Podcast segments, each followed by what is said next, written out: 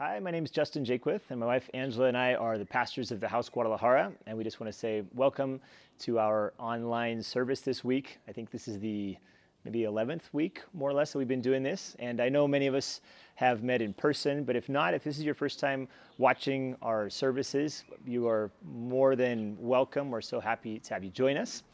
And uh, our, our goal every week really is to talk a little bit about the Bible, to share a few things kind of from our heart, different ones of us share each week. Um, and I think really there's a lot to be said for taking a few minutes, whether it's a Sunday morning, wherever you're at, or maybe even sometime during the week, taking a few minutes just thinking about and reflecting on what God means to you and who God is in your life. And I know that for each of us, that's uh, that's very different. There's different answers to that question. So whatever your spiritual journey or your spiritual background might be, please know from my heart, from my family, we're just happy uh, to have this chance to share a few things, and I hope it hope it means something to you. I hope you're able to um, to really enjoy it. Uh, it's obviously weird times, crazy times for everybody. I don't think that that could be said anymore. We're all very aware of it. Uh, we don't know at what point we'll be back together physically. So in the meantime, take advantage of the fact that this is online and digital. Grab a cup of coffee, grab some breakfast. Maybe you're already watching this in bed, eating breakfast, wherever you're at. Um, I, I, know you're going to enjoy it. I want to share a few things from the Bible and a few thoughts that I think are um, for me at least, have been, have been very helpful recently, some things I've been thinking about. So I just want to read a passage in Ecclesiastes, Ecclesiastes chapter 3. I'm going to read the first, actually 13 verses. And as I read, try to imagine, try to think about the meanings of these words in your head. It's a list. You'll see, uh, it's a very famous passage. I'm sure you've heard it probably many times. Um, but as I, as I read, try to kind of imagine the, the, author of this, of this poem. It was poetry, it may or may not have been set to music, but it was, it was intentionally written with a very lyrical feel. I want you to try to imagine kind of what was in his mind as he was penning these words several thousand years ago. Um, this was King Solomon writing, and he says this There is a time for everything, and a season for every activity under the heavens. He says, A time to be born and a time to die. So think about just the difference in these sets of words a time to be born, and then a, a time to die, a time to plant, and a time to uproot, a time to kill, and a time to heal, a time to tear down and a time to build, a time to weep, and a time to laugh, a time to mourn, and a time to dance, a time to scatter stones, and a time to gather them, a time to embrace, and a time to refrain from embracing, which that's probably quarantine, lockdown, a time to search, and a time to give up, a time to keep, and a time to throw away, a time to tear, and a time to mend, a time to be silent, and a time to speak, a time to love, and a time to hate, a time for war and a time for peace. And then he, he goes on, and I, he probably could have listed a lot more pairs of words, but that gives you a, a really wide perspective, I think, of this idea of there being different seasons, different moments, different times when certain things are appropriate.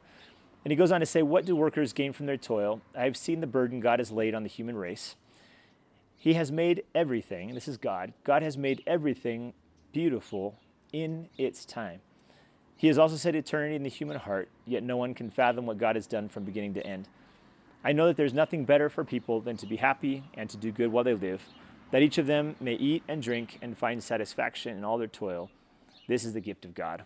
It's a beautiful passage, very reflective passage on, um, on timing and on seasons. I think where we are right now uh, in the entire world is a very, very unique season, obviously, but really it's just a season. We know it's going to end many more seasons will come in our lives. But I want to, I want to talk a little, about, a little bit about this idea of timing and this idea of, um, of waiting. But I, I almost hesitate to use that word because the, the, idea isn't so much that we wait. The time is, excuse me, the, the idea is more about being aware of the season that we're in and how we can continue regardless of that season. And I'd like to pray to get started. If you would, if you want to join me wherever you're at, go ahead and close your eyes. And we're just going to uh, start this time with a, a, real quick prayer. Lord, thank you for your love for us. Thank you for your presence. Thank you for what you're doing in our lives, even though we don't always see it. We don't always understand what's happening. Um, maybe some of us are going through issues right now, emotional issues or financial issues.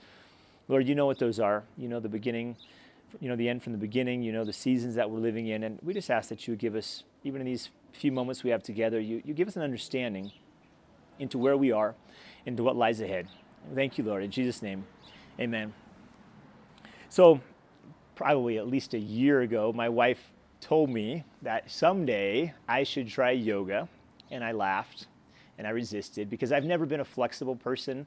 Um, I've been always the opposite of flexible. I remember in high school, my soccer coach, like literally trying to almost sit on my on my legs, you know, doing that little butterfly thing with your legs, where they're kind of like that, and trying to sit on them, and could never get my legs to go down. I mean, they're just like up in the air like this. So she, she's like, we should do yoga, and I was like, no.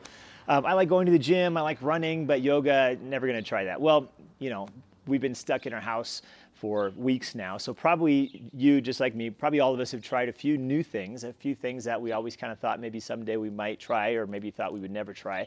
And so yoga is one of those. So a couple weeks ago, my wife and I decided to start doing some yoga videos, just following some some YouTube videos and some friends, some friends of hers uh, that are that have sent us YouTube videos. So anyway, um, we I think we did about maybe two or three that were relatively relatively nice, like relatively calm, and I survived. I didn't pull any muscles.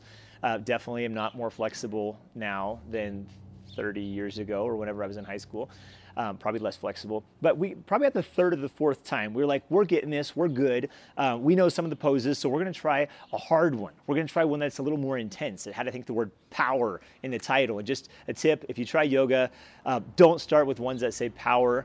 Start with ones that say slow or like rest. But power and yoga, um, they're, they're, they're not a good mix. So anyway, we started, and it was this the sweetest instructor. She was like just soft spoken and and young and smiley and like a really sweet voice and talk kind of slow. And so she's like yeah so first of all you're just gonna sit down on your mat you know it's okay if you can't. And she's you know just super disarming the way she talked so we were going through the whole thing and we were doing pretty good for like 10 minutes. You know we were we were doing these poses um, i mean more or less doing these poses you know give us a break. It was our, one of my first times. But anyway, we were, I felt like I was doing pretty good. And then it just kind of got worse. It just got like more and more um, sadistic, I think is the word I would like to use. And you know, she never changed her tone of voice. She's like, okay, now you're gonna you're gonna lift your legs straight up in the air, and you're gonna hold them that way for 30 minutes. Okay, it wasn't that bad, but it felt like it. So we were, it was just getting harder, and we were pushing through, and you know, the pain was was was real. And then she gets this one place, and I am not exaggerating. She's like, okay, you're gonna take um, you're gonna take your your right ankle, and you're gonna you're gonna lift it up, and you're gonna wrap it around the inside of your left elbow. And I just looked at Angela, and I'm like. I can't do that. Like my leg and those are opposite corners of my body. And then so then she does it. So you know I halfway halfway tried. And she's like, now you're going to take your left leg and you're going to wrap it around your right elbow. And I'm thinking, this is defying the laws of gravity and physics. This is impossible. And yet she did it. So she was all like, like tangled up. She looked like a pretzel. Actually, she looked more like a ball of Oaxaca string cheese. Like you couldn't tell what started and what ended where. It was just this like ball with like hands sticking out the front and then feet sticking out the bottom somehow. I don't even know what she was standing on because her legs were wrapped around her elbows. But just like this little figure. And then she, and then she said, because it got worse. She's like, okay, now you're just gonna lean forward on your hands and lift your feet up in the air and balance on your hands. And so she did it.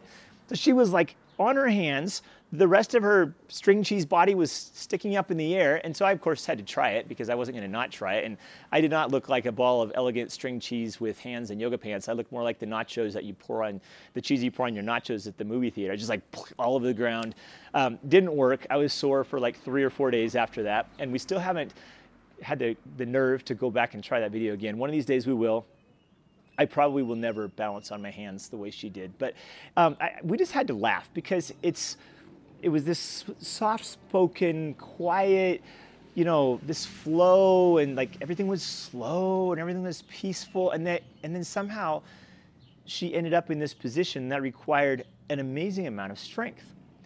And for those that have been doing yoga a long time, this is nothing new. But for me, it was a bit of a revelation that there is a strength that comes in slowness.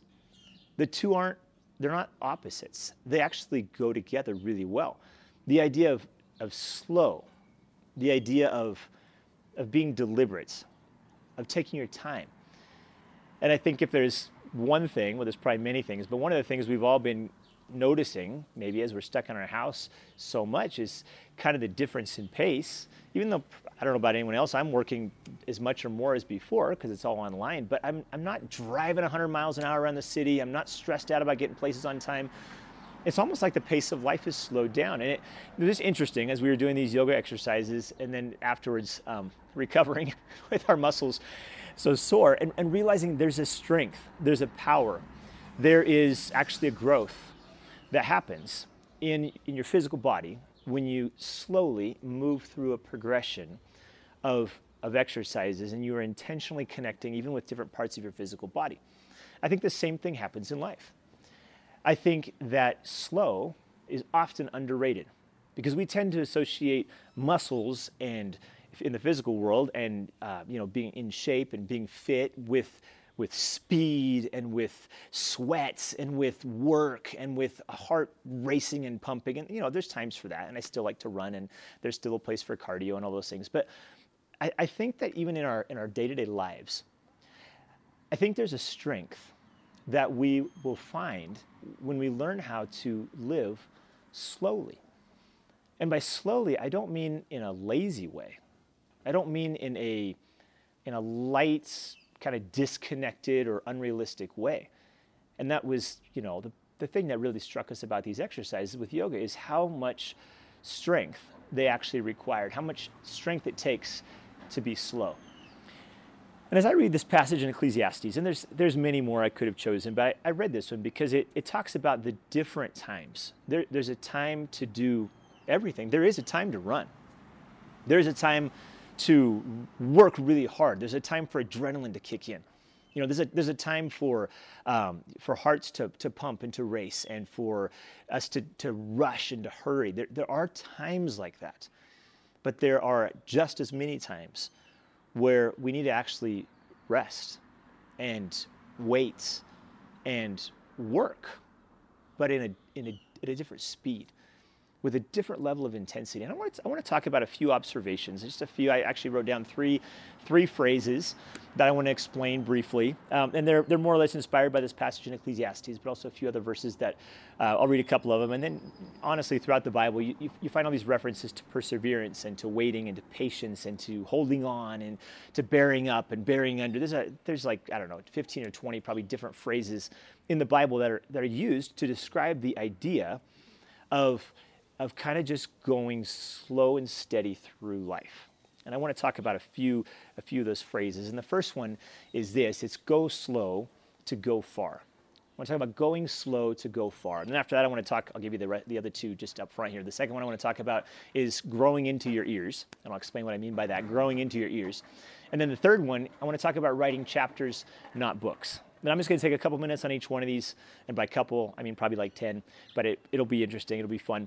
Um, I want to talk about these, these three different kind of perspectives or facets of what it means to, to slow down, um, but not to stop.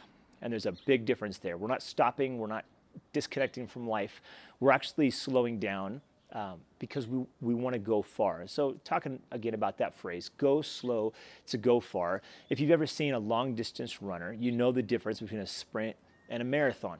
Um, and it's often talked about. A sprint is right out of the gate. You're going as fast as you can. Uh, everybody's cheering. Everybody's watching. It's it's literally as fast as you can go because it's 100 meters, you know, or 50 meters, or maybe maybe 500 meters at the most, or something like that. But a marathon, it's a whole different mindset. You know, when a marathon starts, eh, no one even really cares. I mean, they do, but it's really not a big deal if you're in the front or not. As a matter of fact, a lot of times the strategy is to kind of hang back and let someone else set the pace. And the same goes for other sports. Like if you're into football, American football, um, or basketball or baseball, if you like any of those, any sport like that, for the most part, they take two or three hours. Uh, to watch the game. So actually, basketball probably maybe probably two hours, maybe a little more than two hours. Um, soccer, what maybe close to two hours as well. Football is slower, like three hours, and baseball takes like 30 or 40 hours. I'm just kidding. I don't like baseball. I get bored. But anyway, it's at least three hours as well. Um, and they've actually done like with a stopwatch timed how much time the ball is actually in play in American football. And in a three hour game, it's in play around 11 minutes. And in baseball, there's actually like real play happening for maybe like 18 minutes. The rest of the time, people are just changing positions and moving around. Anyway, that has nothing to do with this message. But the point is, when you start a three hour game or when you start a two hour game, you know, eh, both as a, as a player and as a spectator, that there's a lot of game ahead.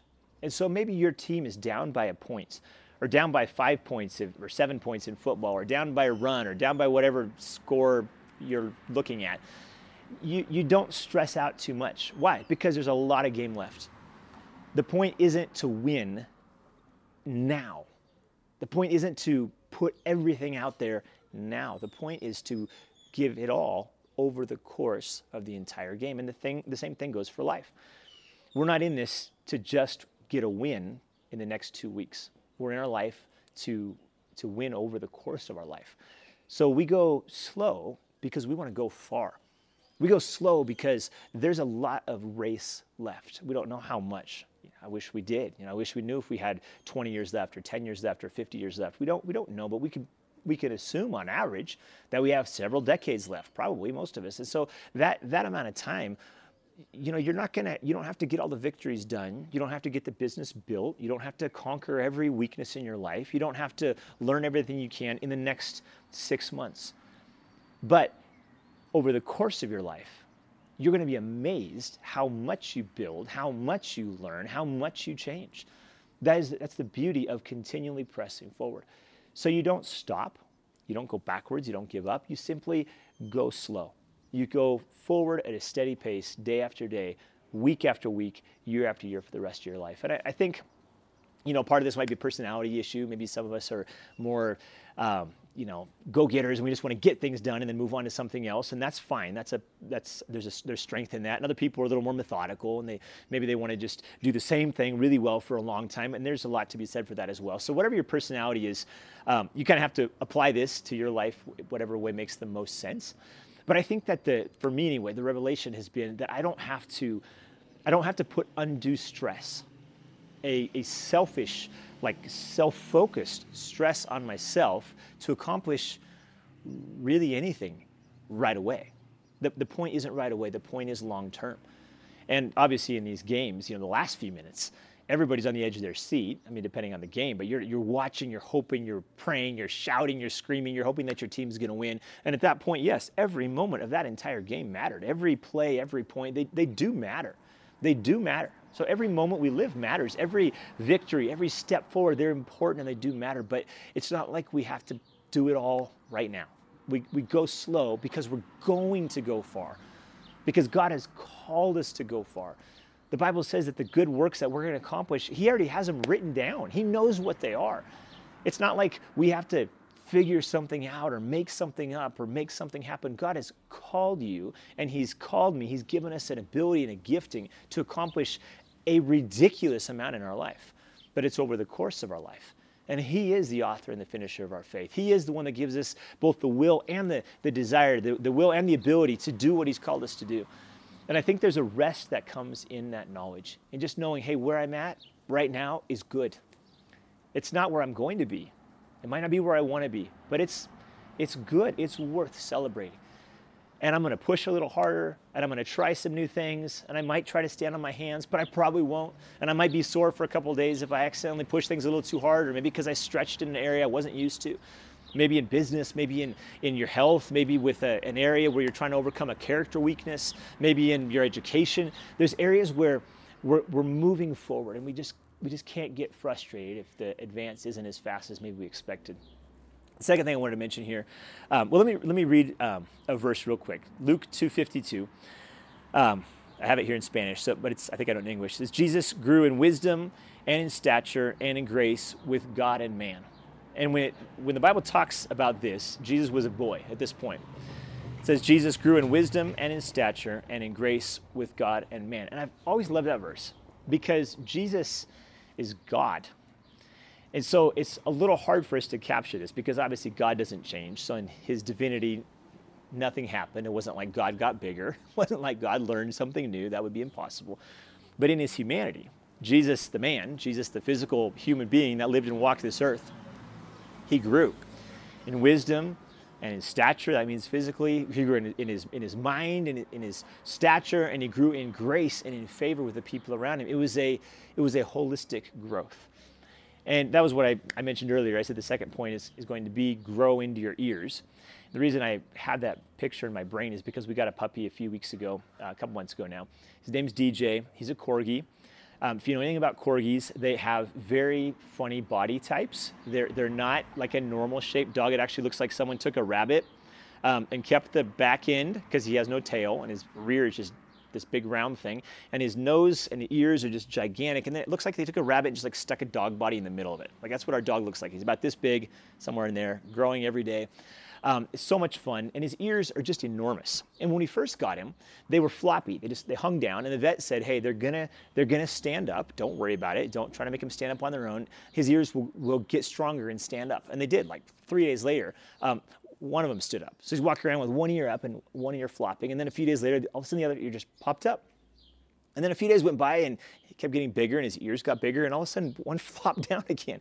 And then it, a couple days later, it's back up. And then, and then the other one's down. And it's just been this funny like process of growth as his, his ears and his body and his nose, I mean, his paws are huge. He can't even hardly move his back end because it's so heavy. So it's, it's, just the funniest thing. He's a puppy. It's it's awkward. It's supposed to be awkward. It's like an adolescent body. You know, he just he just can't quite get everything to work in the same synchronized. And um, the idea that kind of came to me as I was thinking about that is is this idea that we have to grow holistically. We have to grow in proportion to our ears in, in, proportion to whatever part of our body that's kind of leading the way. In his case, it's his ears. Um, and, and I actually like that metaphor of ears too, because to me, ears represent what you, what you learn. They represent what you hear. So there's a lot of, about life that this dog doesn't know. We're teaching him some tricks. He's learning a few things, but he definitely knows his name. He definitely knows our voices. And you can see it when you say something to him. His ears just perk up. He starts moving his head. He doesn't totally know what to do yet. And sometimes he falls over trying to stand up. But his, his body and his habits and his training and his his physical abilities and really everything about him will will catch up to his years. And if I could just make kind of a kind of a figurative um, application of that to our to our lives, to me it's this idea of growing as we follow our wisdom, as we follow what we hear and what we learn. So a lot of times I think we get so excited about doing and about having and about making a certain amount of money or finishing a certain project. But really, the Bible talks so much about this growth in the area of wisdom. And it's almost like wisdom leads the way. As we grow in our understanding in our relationships, for example, we are able to have better relationships. As we grow in understanding of marriage, an understanding of love and of forgiveness and of generosity, those, that, that understanding leads the way and we begin to step into it. And it would be an, it'd be an error, it'd be a, it'd be a mistake to kind of force things to happen in life when we don't really totally know what we're doing yet. Now, it happens at the same time. It's, it's not like you can just sit back and, okay, I'm going to learn everything and know everything and be perfect and never make a mistake and then, and then go out and try it. I mean, that's not realistic either. Sometimes you try by fail or you learn by failure. Sometimes you grow by failure. And that's totally normal. Um, it's not much fun, but it's, it's, it's part of life. So I guess what I'm trying to say here with all this is this idea of holistic and proportional growth. We go slow to go far, but we also grow wide and we grow in lots of areas at the same time. Life is more than just getting something done. So, so many times we want to have our to do list. We want to have this objective and these goals, and we, we already have these expectations, and we think that's the definition of my success. That's the goal.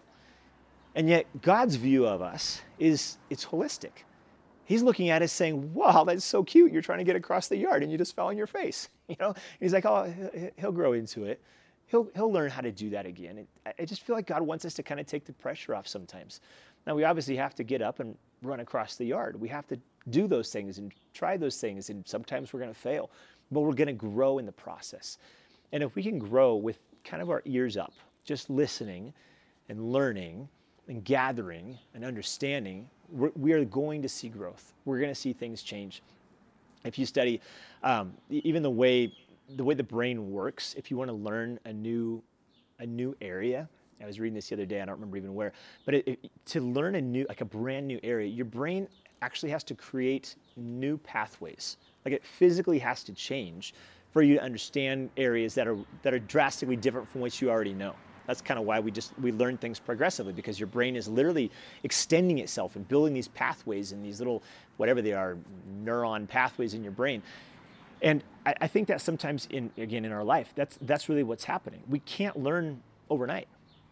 Mean, we can have an understanding, we can have a revelation, we can get like this this flash of inspiration. But let's be honest, most of what we know, it's the result of days and weeks and months and years and sometimes decades of applying ourselves and just incrementally growing in our knowledge, in our skill, in our humility, in our strength of character, in our emotional intelligence. That's, that's a God thing. God will actually, I believe, keep us from moving too fast because He wants us to grow holistically. And I, I mention it because if there is an area where maybe you've actually felt I don't know, maybe condemned, maybe guilty, like inferior to someone else. Because you look around you and, well, they're doing it. They're able to make this area of their life function. They're able to see success and victory, and why, why can't I? Well, maybe you just haven't quite grown in that area yet. Or maybe there's some other area that you don't see, but it's connected, and you are growing. That's, that's the point. We are changing. We can't not grow. It's just natural. That's what life does wherever you're at, you've got to believe, you've got to know that God is doing that in you. You are in His hand. You are growing just like Jesus in wisdom. You're growing in stature. You're growing in grace. And you're growing in favor with other people. In other words, you're going to build in your life things that bring good fruit. You're going to have relationships and you're going to have understanding and you're going to have abilities and skills. Those things are happening. And the third thing I wanted to mention is this idea of writing chapters, not books. And that's, most of you probably know that uh, my semi full time job is a, is a writer and a ghostwriter, and I've been involved with writing quite a few books. I've done some on my own, probably I don't know, 15 or 20, and then helped edit quite a few more books as well. So I've, I've I've worked a lot with the process of putting a book together. And one of the things that I've realized and that I tell people that are looking at writing a book is you don't write books. You build books. You write chapters. So you write a chapter and then another chapter and then another chapter and you build a book out of chapters. But no one writes a book. They're too big. I mean, maybe a children's book, but a, a full size book, I mean, that's like 30, 40, 50,000 words. Some of them are way more than that. You don't just sit down and write a book, but you can write a chapter or you can write a section in a chapter. And what you actually do with book writing is you kind of work backwards. You reverse engineer the thing and you start with the idea and then you come up with a plan, how you're going to present the material, the idea that you have in your head, and then you divide it into an outline. You, you literally outline the book, turn it into a bunch of chapters, and then you attack the book okay, I'm to write this chapter and then this chapter and then that chapter. And yeah, throughout the process, everything changes 50 times. You redo your outline, you make changes, you, you realize you want to go a different direction. That's totally normal. But you don't just sit down and say, I'm going to take on this overwhelming task. And yet, how often do we do that in our own lives in other areas? And we just think, oh, I'm just to do this. And we don't realize that this actually is made up of about 50 little pieces. And if we just do those pieces one after the other, sooner or later, we are going to accomplish this. So we look back over our lives and we like, look at the things that I built, look at the ways that I changed. But it didn't happen because we did it in one day. It did it because day after day, we focused on the, the chapter or the stage or the step or the process that was right in front of us. And the kind of the funny thing is, I, I think I've experienced this with probably every book I've worked on. About two thirds of the way through, you hate it. At about two thirds of the way through, or three fourths, you're just like, this is, this is tedious. I don't even know if it's a good idea. I don't think I want to see it again. And I've just learned you push through that. Sometimes it happens a few times. You push through those little roadblocks and you do get to the end of the journey and you look back and what you've created, what you've built is, is wonderful and it's part of you for the rest of your life. And you know, there's probably some area of your life that you are doing exactly what I'm describing right now. Maybe it is a book. Maybe you said, "Hey, well, I'm in, here on lockdown. I'm going to write a book." If so, that's awesome. I'm super excited for you. But it's very possible it's not quite as tangible as a book. It might be something more internal. It might even just be your walk with God, and you might be thinking, "How can I? How can I? How can I know God? How can I grow in God? How can I understand the Bible?" You know, maybe you've spent the last few weeks or months kind of growing closer to God, and yet you, you see so many areas of your life that you, they're not where you want them to be, and it can be intimidating. And again, it, we can kind of be our own worst enemies and begin to accuse ourselves or feel frustrated or guilty because we're not where we want to be. And I want you to think about just writing the chapter that you're looking at today. What's, what's the chapter of your life where God has you right now? Is it a chapter of education? Then study. Study well and enjoy it. You don't know your career, you can't figure it all out. I mean, try. But right now you're studying. Just enjoy that. It's a beautiful season. Maybe right now your chapter is small children at home. That is a beautiful beautiful season. It's also an exhausting season, but it will never, there's no other season like that. Maybe it's a chapter of just enjoying your children. And you have friends that are traveling the world, probably not right now, but they have been, or you have friends that are doing these amazing things on online and you see them and you don't know why you're not. And, and it's because your chapter right now is your children. Maybe it's building a business. Maybe it's a health issue. Sometimes chapters don't feel like accomplishments. Sometimes chapters feel like survival. Sometimes chapters feel like I'm just doing this because no one else is doing it. I have no other choice. And you don't realize, but actually God is writing your story.